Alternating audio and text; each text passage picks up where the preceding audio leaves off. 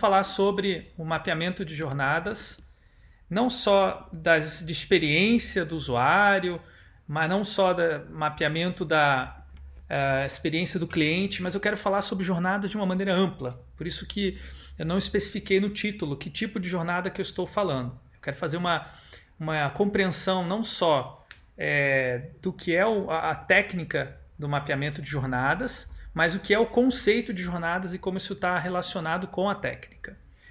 E primeiro, antes de entrar na, no conceito de jornada, precisa apresentar rapidamente o conceito de experiências. O que é uma experiência e por que, que existe um design de experiências? Experiência nada mais é do que um momento da vida cotidiana em que nós estamos usando um produto ou um serviço em particular. Você está interagindo com aquele produto ou serviço e isso está te permitindo fazer algo na sua vida. A experiência não é o que está dentro do produto nem o que está dentro do serviço. A experiência é o que o usuário está experimentando. E ela faz parte da vida da pessoa e não do sistema. Isso é muito importante entender. Essa experiência ela pode contar com a interação com outras pessoas e geralmente conta. E essas outras pessoas vão ter experiências diferentes. Então você está numa cozinha, você está interagindo com o computador para dar dicas para os seus colegas que estão cozinhando juntos, aquele computador ele faz parte da experiência coletiva de cozinhar como parte de uma festa. Porém, essas experiências nem sempre elas são fluidas e satisfatórias. Acontece muito de você estar tá tendo uma experiência e essa experiência ela ela tem alguma coisa estranha que te interrompe e que você percebe que você está tendo uma experiência. Porque enquanto você está tendo uma experiência, não percebe que você está tendo uma experiência. Você só percebe, hum, é, eu estou tendo uma experiência ah, ruim ao usar esse produto ou serviço. Dificilmente as pessoas percebem uma experiência boa. Quando as pessoas percebem uma experiência boa, o que elas fazem? Elas às vezes tiram foto, anotam, marcam na, na memória, mas o mais comum mesmo é as pessoas prestarem atenção quando algo dá errado. E aí elas se preparam para reclamar ou às vezes para rejeitar aquele produto ou serviço. Por isso que a experiência se tornou um dos grandes diferenciais competitivos. Quando o usuário ou o cliente ele pode escolher entre uma empresa ou outra com base na experiência, esse se torna um fator crucial para atrair e reter novos usuários, novos clientes. Por que, que isso acontece hoje? Porque com os, as ferramentas digitais podemos alcançar clientes e usuários no mundo inteiro. Então a competição é muito maior, logo o diferencial é mais difícil de ser atingido. Veja aqui no site Reclame Aqui que quando você não cuida bem da experiência do usuário de ser, ou de, do cliente, o que acontece é que esses clientes não só reclamam para você, na verdade o que mais vai acontecer é que os clientes vão reclamar para os outros. Eles vão provocar um efeito é, cascata de negatividade em relação ao seu produto ou serviço. Isso pode até gerar um processo de, no caso do Correios, né, que no último mês foi a empresa que mais obteve reclamações é, no Reclame Aqui, pode até ocasionar um movimento para a privatização, uma mudança completa da estrutura daquela empresa. Né? Muita gente tem dito, é, tem que privatizar mesmo o Correios porque o serviço é muito ruim. É isso talvez seja um pouco simplista para analisar a situação dos Correios, mas é o resultado e o impacto de não ter uma gestão clara da experiência do usuário, mesmo das expectativas dele. E da solução de problemas que eventualmente surgem. A pane, por si só, não é um problema. A pane que causa a interrupção da experiência não é um problema. O problema é como que você ajuda as pessoas quando elas têm essas panes. Como é que você avisa para uma, um cliente que ele terá uma correspondência chega atrasada. Isso são, são elementos da experiência do usuário que poderiam estar se levados em consideração no caso do Correios, mas não estão no momento. Isso independe de ser uma empresa pública ou privada, porque qualquer é, tipo de empresa ou organização pode se preocupar com a experiência é, do usuário. Inclusive, o governo pode se preocupar com a experiência do cidadão também, ou a experiência, no caso dos políticos, do eleitor. É, nós que somos professores podemos se preocupar com a experiência do estudante.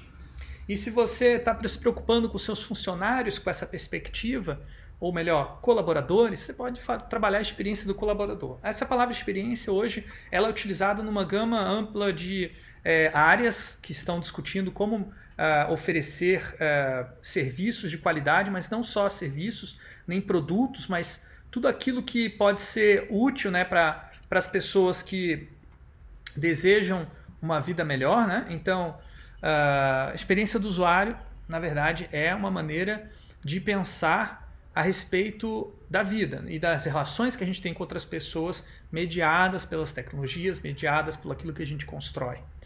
Essa filosofia implica em perceber com quem a gente está falando, com quem a gente está é, se relacionando.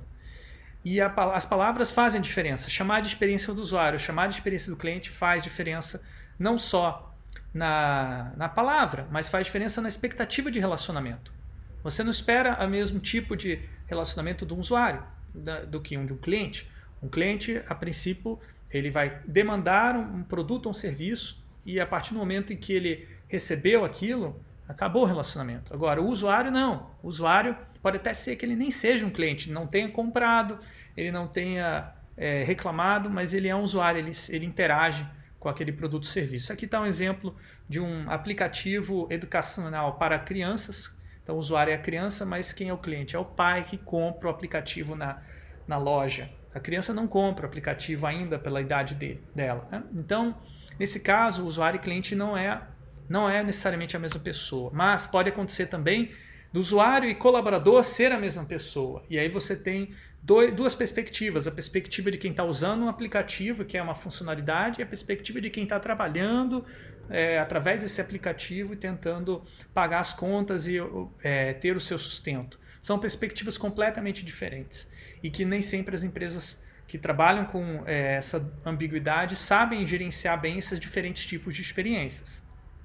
Então, por isso que o mais importante nesse assunto é entender com quem que você está falando, com quem você está se relacionando e qual a qualidade desse relacionamento. E aí fica a dúvida, né? Se a experiência é do usuário, como é que o design pode projetar ela? Ou como é que a gestão e o marketing pode gerenciar essa experiência? Aqui tem um exemplo clássico, muito engraçado, dessa chicana, né? que é esse, essa necessária passagem é, através de um, é, diminuidor de velocidades né, para evitar algum tipo de colisão, para evitar passar de bicicleta ou de algum veículo que pode entrar em colisão. O que, que acontece? As pessoas fazem o caminho que é mais fácil para elas, mais cômodo, é, elas evitam aquilo que foi colocado imposto para elas, se elas puderem. Então, é, esses caminhos é, que aparecem na grama são na verdadeira experiência que as pessoas estão tendo. O design não é usado por ninguém, é, às vezes fica lá as traças, porque os designers impuseram algo que não fez sentido para é, os usuários. Então, a experiência ela não é algo que se projeta ou se gerencia da mesma maneira que se gerencia e se projeta coisas físicas ou mesmo coisas digitais, como um código de software, um aplicativo. Vamos voltar um pouquinho atrás na história desse conceito de jornada para ver como que ele é utilizado para lidar com essa incerteza, essa dificuldade de projetar algo que é tão intangível e tão fugaz. Jornada do cliente foi o primeiro termo utilizado com essa perspectiva, né, lá no final dos anos 80, para é, pensar como que a gente poderia gerenciar experiências recorrentes em serviços.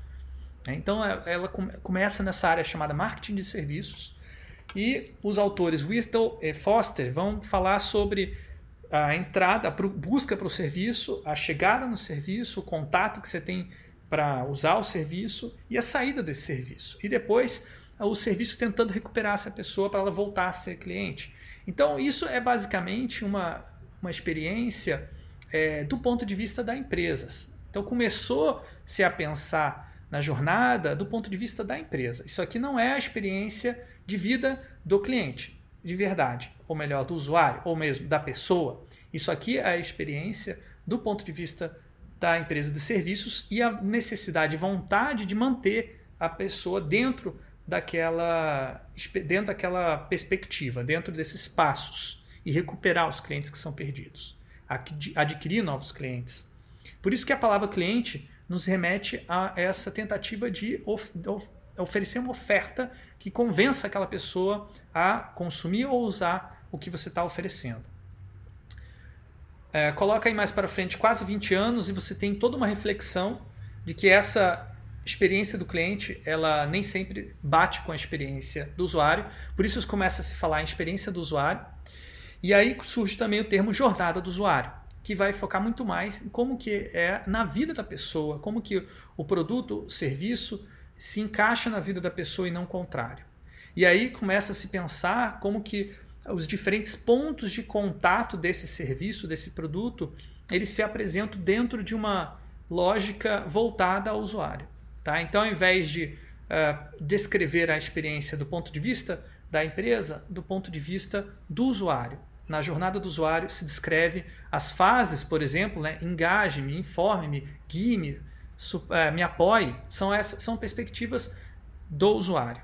Tá? Então aqui mostra que uma pessoa que vai usar esse serviço, ela começa através de mensagens de texto, de um eventual é, marketing que ela estava recebendo, ela acessa a internet para entender mais o que é aquela oferta, ela, ela entra numa comunidade de usuários, ela é guiada para é, através do telefone e até ela ter uma, uma interação de ser apoiada pela própria comunidade.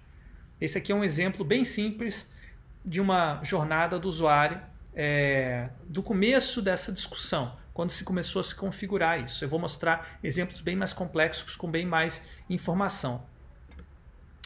Hoje em dia, esse conceito jornada está sendo utilizado por outras áreas, além do design e além do, do, da, do marketing de serviços. Ele é usado no marketing é, como um todo, a jornada ela é, hoje se refere principalmente à aquisição e retenção de clientes.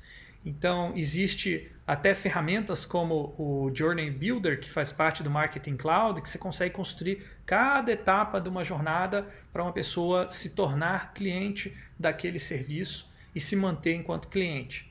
Essas jornadas são é, é, gerenciadas através dessa ferramenta de estatísticas e acontece um processo é, de abstração da abstração da abstração. Essa experiência já não é mais a experiência do usuário, aqui é a experiência de um cliente abstrato. Tá? Então, vejam que uh, eu quero chamar atenção para a diferença entre a experiência concreta que a pessoa tem e a experiência abstrata que é representada na jornada. Então, a jornada transforma a experiência concreta de várias pessoas, cada um tem uma experiência, por isso ela é concreta, numa representação única abstrata que serviria para essas várias pessoas, comum, que pode ser gerenciada ou projetada. E aí entra a atenção mais importante dessa fala. Né? Não são as experiências que são projetadas ou gerenciadas, mas apenas essas abstrações. E essas abstrações podem estar vinculadas às experiências concretas ou não. Podem ser abstrações completamente sem sentido. Vamos fazer um, uma breve interação aqui, então. É, coloquem no bate-papo, por favor, o que, que vocês acham que está aparecendo nesse slide. O que essa imagem está significa para vocês? Qual o sentido dessa imagem? Por favor, coloquem aí no bate-papo, rapidinho. O que, que vocês acham que é, eu estou mostrando aqui? Microscópio, a Letéia colocou aqui. O que mais? É, muro, ok. Mármore, beleza. Tem alguém da engenharia civil aí, gente? Granulometria, olha só. Concreto poroso, parabéns para a Silvana aí. ela deve conhecer, deve ser da engenharia civil. Se não é, pelo menos ela tem um conhecimento concreto, né? Do que, que é concreto. Mas para quem não, não tem experiência concreta do que é concreto, essa imagem é completamente abstrata, ela é, ela é qualquer outra coisa que não seja concreto. Então, a noção de concreto e abstrato depende muito de quem você está falando e qual a experiência dessa pessoa. Tá? Então, muitas vezes, quando eu falo de design de experiências, uh, para quem não é da área de design, ou mesmo dentro da área do design, que trabalha com design de produto, elas pessoas me falam: puxa vida, isso é muito abstrato. eu, e para mim isso é o meu dia a dia. Eu vivencio isso todos os dias. Para mim é muito concreto. Então, é, a mesma coisa acontece quando o engenheiro me mostra uma foto, engenheiro civil me mostra uma foto dessa e vem me contar sobre as moléculas que tem ali dentro do concreto que faz esses poros, como que surgem os poros no concreto. Para essa pessoa é extremamente concreta essa experiência. Para mim não, eu não conheço. Então, como é que você faz para uma experiência é, abstrata se tornar concreta? Porque se ela não se tornar concreta, olha só o que acontece: pane. Então essas panes que são experimentadas pelos usuários e que geram insatisfação, que geram as reclamações, ela surge principalmente quando se apresenta algo que é abstrato, que não se torna concreto na vida da pessoa, que não faz sentido, que está desvinculado. O design de experiências ele busca antecipar e entender essa experiência concreta antes de projetar a experiência abstrata. Então, por isso que parece abstrato para quem não trabalha com experiências. Mas a base do design de experiências é entender experiências humanas. Não é entender como usar um diagrama ou uma ferramenta tecnológica. O, o, a parte principal do design de experiências é entender as experiências concretas humanas. Mas o processo não é complicado. Basta você seguir um ciclo iterativo de buscar, conversar, interagir diretamente com quem tem a experiência concreta. A gente fala de experiência em, prime é, em primeira mão. Quem está diretamente lá no chão de fábrica, no dia a dia, na casa, onde quer que seja que a experiência acontece. Conversar com essa pessoa, interagir com ela. Aqui tem um exemplo de um projeto que eu desenvolvi lá na Marcelino Champagnat, alguns anos atrás, com parte do HiPUC, um evento muito legal de inovação que a PUC organizava, acho que organiza ainda. No, na segunda fase, depois de conversar com as enfermeiras, conversar com os pacientes no hospital, eh, os estudantes projetaram uma nova experiência abstrata e usaram uma técnica chamada eh, Rabisco Frame, que é você fazer esboços de uma tela e apresentar essa tela para os diferentes stakeholders, os interessados no projeto, coletar feedback, melhorar a tela. Só que isso é uma experiência abstrata. Né? Isso não vai resolver, talvez, o problema do usuário. Talvez resolva. Como é que você vai descobrir se uma experiência abstrata ela pode se tornar concreta? Você tem que confrontar uma com a outra. Então você traz a experiência abstrata e você coloca ela em conflito através de uma fricção. Né? E você promove um teste. Por exemplo, tem várias técnicas para confrontar experiência abstrata com concreta, mas o mais simples é o chamado teste de usabilidade. Você mostra essa experiência abstrata que você manifestou através de telas de um aplicativo, poderia ser outro tipo de produto, poderia ser outro tipo de ponto de contato. O usuário tenta fazer o que ele gostaria de fazer, ele tenta é, ter uma experiência concreta, e se ele não consegue, ele vai falar: Isso é muito abstrato. E você vai anotar por quê, vai refinar essa sua experiência abstrata e vai voltar a confrontá-la com a concreta. Se for necessário entender melhor a concreta, você vai até parar o que você estava fazendo e vai voltar a campo conversando com aquelas pessoas que tiveram experiência de primeira mão, aberto para reorientar totalmente o seu projeto. Então, aqui de um lado esquerdo desse slide, vocês veem as abstrações mais comuns em projetos de design de experiência, e do lado direito, as concretudes mais comuns em projeto de experiências. Então, a generalização é uma abstração, a particularidade é uma concretude. O quantitativo visa mensurar aquilo que é abstrato. O qualitativo visa, mensurar aquilo que é concreto. O achismo é baseado em uma abstração. A evidência é baseada numa concretude. O preconceito é uma abstração. O corpo é algo extremamente concreto. A estatística é abstrata, a história é concreta, a estratégia é abstrata, a ação é concreta, a informação é abstrata, a emoção é concreta. É claro que isso aqui é, uma, é muito simples, porque pode acontecer de uma emoção ser abstraída ou de uma estatística se tornar concreta, e é justamente sobre isso que o design de experiência versa, né? Como que você faz para criar abstrações concretas e concretudes abstratas? Mas é importante perceber essa distinção, porque a origem dessas, é, desses conhecimentos, abstração e concretude são conhecimentos, é muito distinta. Existem vários métodos, então, dentro do design de experiências para chegar ao abstrato concreto ou à concretude abstrata. É, do lado direito, aqui tem uma generalização, uma abstração de como que você pode, começando a partir de uma experiência concreta desconhecida, abstrair ela e ao mesmo tempo confrontando com aquilo que há de concreto. e aí você ter no final uma experiência concretamente abstraída. Isso, tecnicamente, dentro da, dos estudos da lógica dialética, isso se chama ascender do abstrato do, a concreto. O concreto é quando se forma esse conhecimento amplo que envolve várias determinações concretas e que o abstrato é apenas um meio para chegar lá. Como é que você faz isso na prática? A pesquisa à distância, ou chamada pesquisa desk, imagino que vocês já tiveram uma aula sobre esse assunto. Entrevistas, em que você pode fazer pessoalmente ou por telefone. É, acompanhamento, que você acompanha o usuário durante o seu dia a dia ou durante a execução de uma de determinada tarefa, também chamado de shadowing. A etnografia, baseada em redes sociais ou em visitas a lugares, que você tenta olhar para aquilo que está acontecendo com um olhar mais é, interno, né? como se você fosse uma pessoa, uh, como se fosse usuário. Isso demora bastante tempo, muito difícil de usar essa técnica. E o teste de usabilidade que eu já mencionei. Existem vários outros métodos que eu não vou abordar aqui porque hoje o foco é a, a jornada. A experiência, então, que for concretamente abstraída, ela pode ser melhor gerenciada ou projetada. Não é que você vai conseguir gerenciar projetar completamente com controle, mas você vai chegar mais próximo da diferença entre concreto e abstrato. Então, como eu falei, a técnica de hoje é, hoje é a jornada. E aqui eu estou mostrando para vocês uma anatomia de um mapa da jornada do cliente típico, documentado pelos autores Marquês e colegas.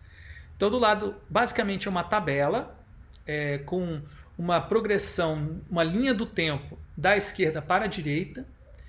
E em cima, no, no número 2, existem as etapas, quando acontece cada uma das partes dessa jornada. Do lado esquerdo, existem então as linhas, e cada linha vai ser um elemento de análise da sua jornada.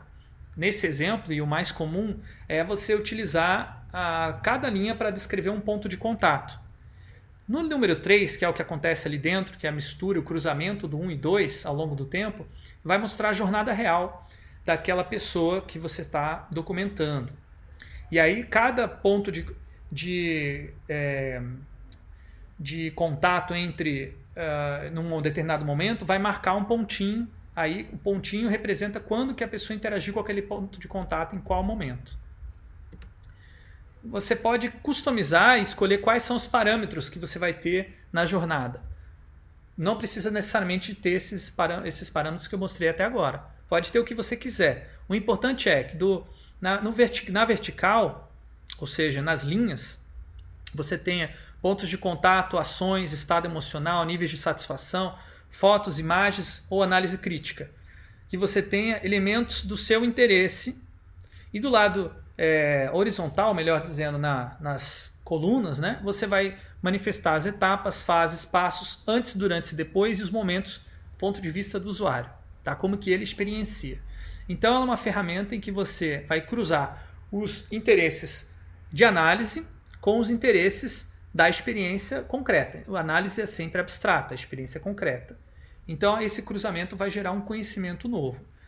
Então, no exercício que vocês vão fazer, vocês podem escolher qualquer um desses parâmetros, escolhendo aqueles que forem, forem mais relevantes para o seu produto ou serviço. Por exemplo, se a questão emocional é importante para você, você representa. Se a satisfação é importante, representa. Se não, se for só a questão dos pontos de contato, só representa pontos de contato.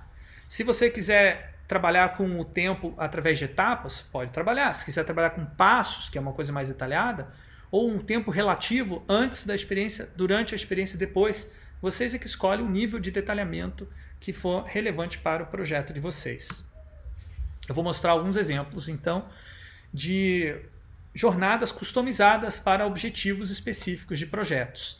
Aqui nós temos uma jornada que está vinculada a uma persona, que é um outro método para entender e abstrair experiências. Eu não vou entrar em detalhes, mas eu imagino talvez vocês é, tenho contato com esse método que é bastante conhecido no tal do Design Thinking.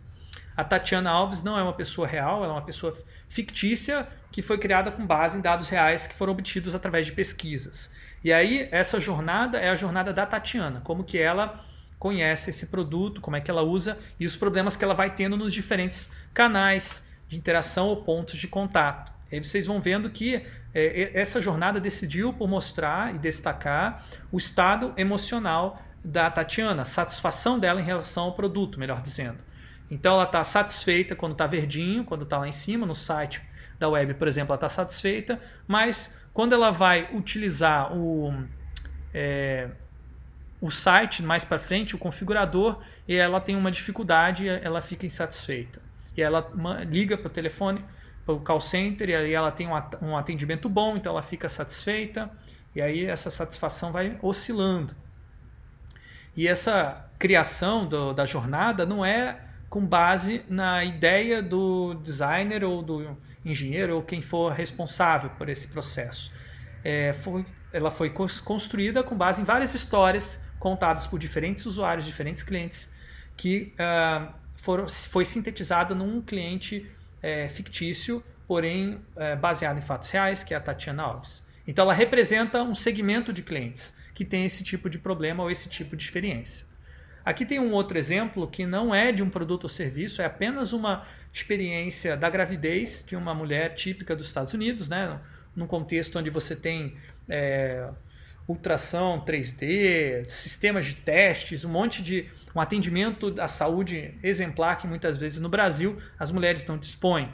Então eu falo isso porque nem, todo, nem toda jornada vai representar a totalidade do que os usuários vão experimentar. Quando a Beth Kyle criou essa jornada, ela não imaginou que é, talvez fosse diferente a gravidez em outros países. E é. Inclusive, pode até ser muito mais diferente se trabalhar num país africano, onde a mortalidade infantil é extremamente grande e a gravidez também é, um, é, um, é uma ameaça de vida para a grávida. Né? Uma oportunidade dela é uma questão de vida ou morte, o nascimento de um bebê em alguns países. Então, é, esse mapa não mostra isso, mas mostra que, apesar de não ter tantos riscos quanto eu mencionei, a, mulher também tem uma mudança de vários tipos de é, de emoções e sentimentos, e o mapa tenta mostrar isso durante esse processo. Inclusive usando as cores de maneira muito é, bem pensada para expressar essa variação dos humores, que é muito característica da, da gravidez e da transformação corporal que a mulher passa. Essas jornadas podem ser construídas colaborativamente pelos diferentes membros de uma equipe, não precisa ser uma questão técnica de uma pessoa só está cuidando. Em geral, é mais interessante compilar na equipe para a equipe todo mundo ficar sensibilizado pela questão da experiência e fazer o melhor para ofertar uma experiência de alta qualidade para aquele usuário, para aquele cliente. A gente pode usar post-it, mas em tempos de pandemia pode-se usar ferramentas online também. Existe uma ferramenta chamada UXpressia, que eu estou mostrando aqui para vocês, que ela é especialista e ela é gratuita, vocês podem utilizar inclusive para fazer o trabalho dessa disciplina, que uh, permite organizar as etapas da, da sua jornada, de definir e customizar quais vão ser uh, os parâmetros de análise. E ainda vem com algumas imagens aí para você acrescentar na análise do, da, sua, é, da sua jornada. Pode ser utilizado também ferramentas mais simples e menos uh, direcionadas, né, como o Miro, é, ou, ou, ferramentas de board, né, que tem várias na internet. É, pode ser utilizado até o próprio Google Spreadsheet, apesar de que às vezes se perde um pouco esse aspecto visual, né, que é importante para entender a experiência. Eu não me interesso muito pela qual ferramenta, eu me interesso que através da ferramenta se descubram esses elementos aí, ó. Qual é a origem das panes, de onde elas vieram, é, quais são as etapas sem sentido da experiência, quais são etapas críticas que podem levar à desistência da experiência e saída do serviço ou é, rejeição ao produto, Quais são as oportunidades para automatizar ou desautomatizar e gerar inovações? Qual é a qualidade ou as qualidades da experiência? Como que ela é gostosa, divertida, tranquila, relaxada ou tensa, é, pesada, é, atrapalhada? Tudo isso contribui para um negócio chamado branding, que é a percepção da marca, que, é, cujo exemplo mais citado hoje é a Apple. Né? A Apple não interessa com o que está escrito nas interfaces, nas telas, nos produtos. Interessa que as pessoas, quando usam Apple, elas uma experiência Apple. Tudo ali parece é, coadunar com uma proposta, um jeito de vida, né? um, que tem a ver com branding e não só com o design de experiências, que é uma outra área do design que eu não vou entrar aqui. Além da jornada linear que vocês viram até agora, é, que é a mais fácil de elaborar, existem variações, como a jornada cíclica, que vocês estão vendo aqui, ó, criada pela Lego para pensar e se colocar no lugar dos trabalhadores da Lego que viajam de um país a outro para fazer contatos, representação comercial, criação de novos produtos e que precisam de um apoio e uma atenção melhor do RH, das relações é, humanas da empresa, né, de cuidar bem desse, dessa pessoa. E aí o RH é, vai utilizar essa ferramenta para pensar como apoiar aqueles funcionários que estão viajando, os colaboradores que viajam com frequência é, dentro da Lego. Esse é só um exemplo tá, de como que o design de experiências pode se aplicar à gestão de recursos humanos. Aqui você vê um outro exemplo, que é a gestão de é, processos de venda e o pós-venda no setor automotivo. É, isso aqui é uma, o que eu chamo de jornada hexagonal. O cliente vai passando por diferentes possibilidades e ele vai escolhendo quais das possibilidades ele vai querer utilizar daquele produto ou serviço. Em algum momento ele interage com o produto, outro momento ele interage com o serviço.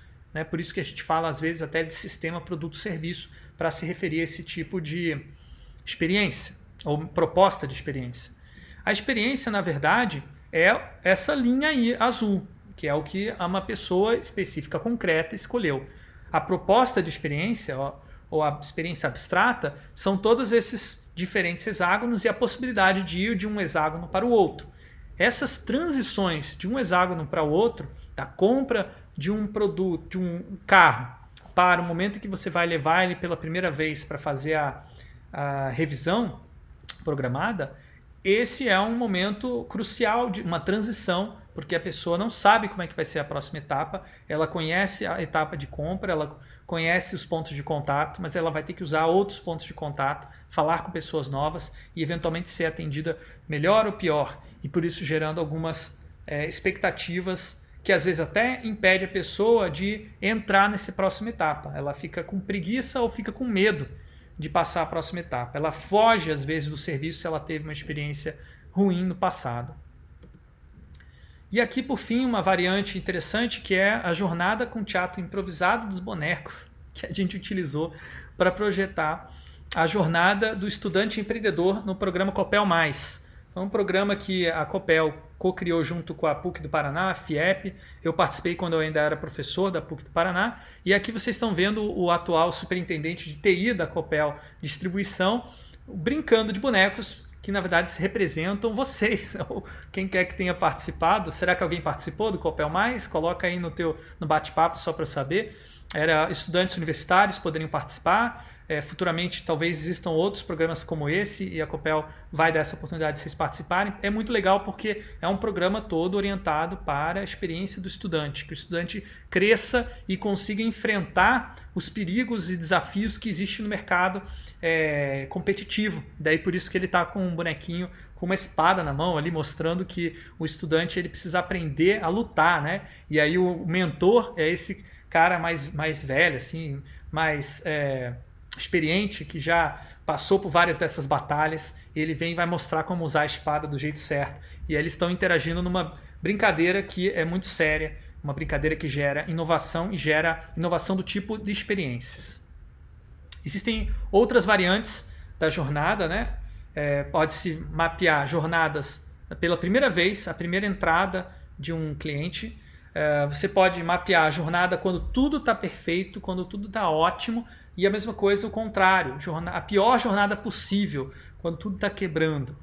É, Pode-se mapear a jornada antes de existir o serviço ou produto. Esse caso, essa variante, eu acho que é talvez a mais útil para vocês que estão criando um novo serviço ou produto. Se você tiver com esse objetivo, faça uma jornada antes de existir.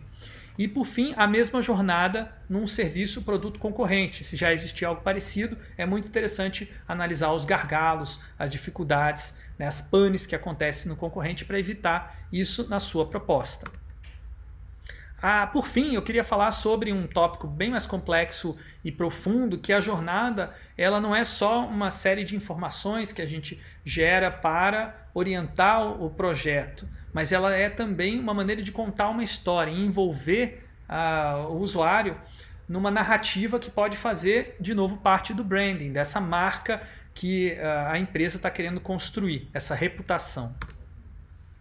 Para que isso aconteça, a pessoa deve sentir que ela é a protagonista da experiência e que ela é, está no controle daquela experiência. Que cada etapa da experiência ela sabe onde ela está, ela sabe para onde ela está indo e aquilo que acontece acontece porque ela decidiu que acontecesse, e não porque alguém é, impôs isso sobre ela. Então, se o usuário ele não se sente protagonista da experiência, se você não dá opção para ele, ele não está necessariamente ter, recebendo uma história. Né? Ele tá, pode ser que ele não está, ele esteja recebendo uma história, mas ele não esteja entendendo essa história. Ou pode ser que essa história ele entenda, mas ele não goste dessa história.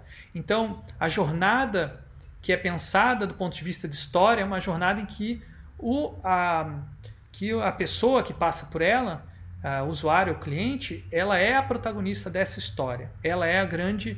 É, a grande personagem que aparece ali na história.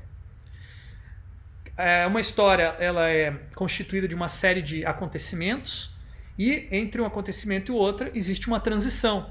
Quando você assiste um filme pós-moderno, aqueles do tipo David Lynch, né, o diretor famoso aí por criar filmes sem pé nem cabeça, mas, mas eles têm sentido, só que você tem que matutar, pensar, refletir, você tem que preencher os buracos que ele deixa.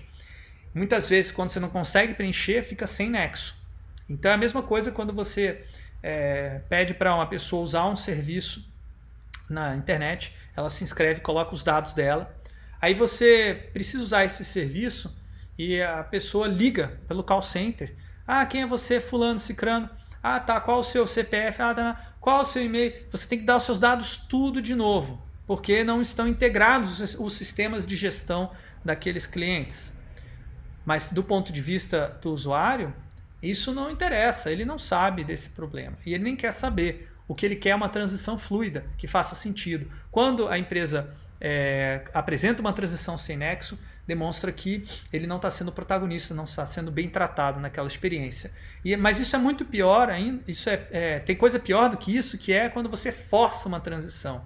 E aí você é tipo quando está contando uma história, aí você vai falando não, mas aí o, existia um, um cicraninho que estava ali andando na rua e daí caiu uma, uma, um avião na cabeça dele. E daí ele foi para o hospital. E daí ele perdeu uma perna. E daí ele ficou manco.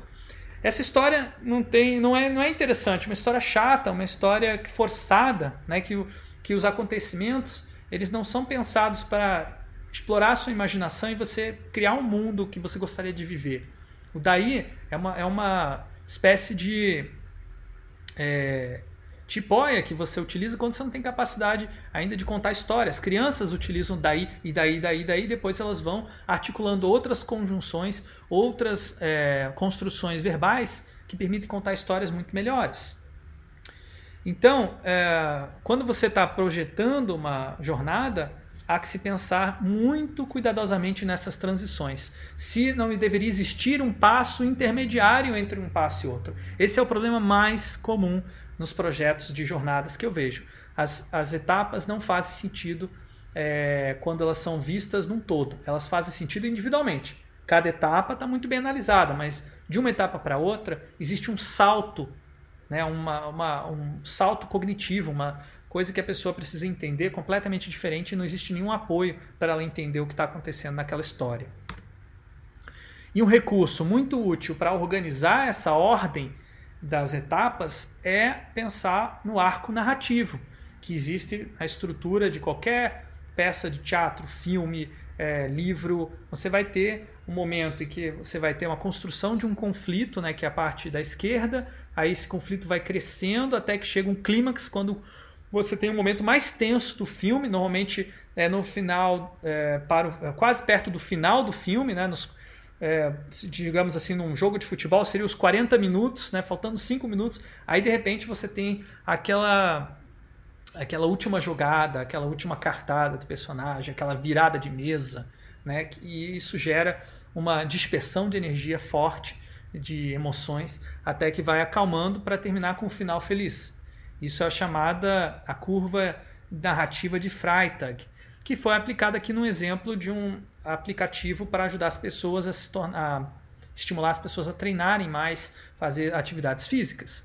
Então, é, a pessoa conhece o aplicativo, ela cria uma conta, depois ela, ela se descobre se ela vai interagir com outras pessoas no aplicativo, recebe um plano personalizado de treino e aí ela fica super feliz e começa a treinar. Então, resumindo, mapeamento de jornadas. Mapeia uma experiência existente de um ponto de vista de quem a tem, não especifica o que precisa ser construído ou modificado no produto ou serviço. Atenção para esse ponto, porque isso a gente vai fazer no Service Blueprint, que é a planta baixa do design de serviços, que é o tema da minha próxima aula é, em outubro. Ela inclui, por outro lado, o que, que acontece antes e depois de interagir com o produto ou serviço em questão. Por isso ela é mais ampla e por isso a gente começa pelo mapeamento da jornada. É fundamental que inclua vários pontos de contato. Pode ser um e-mail, call center, propaganda, balcão, o que você tiver de ponto de contato, você deve incluir na, nessa jornada.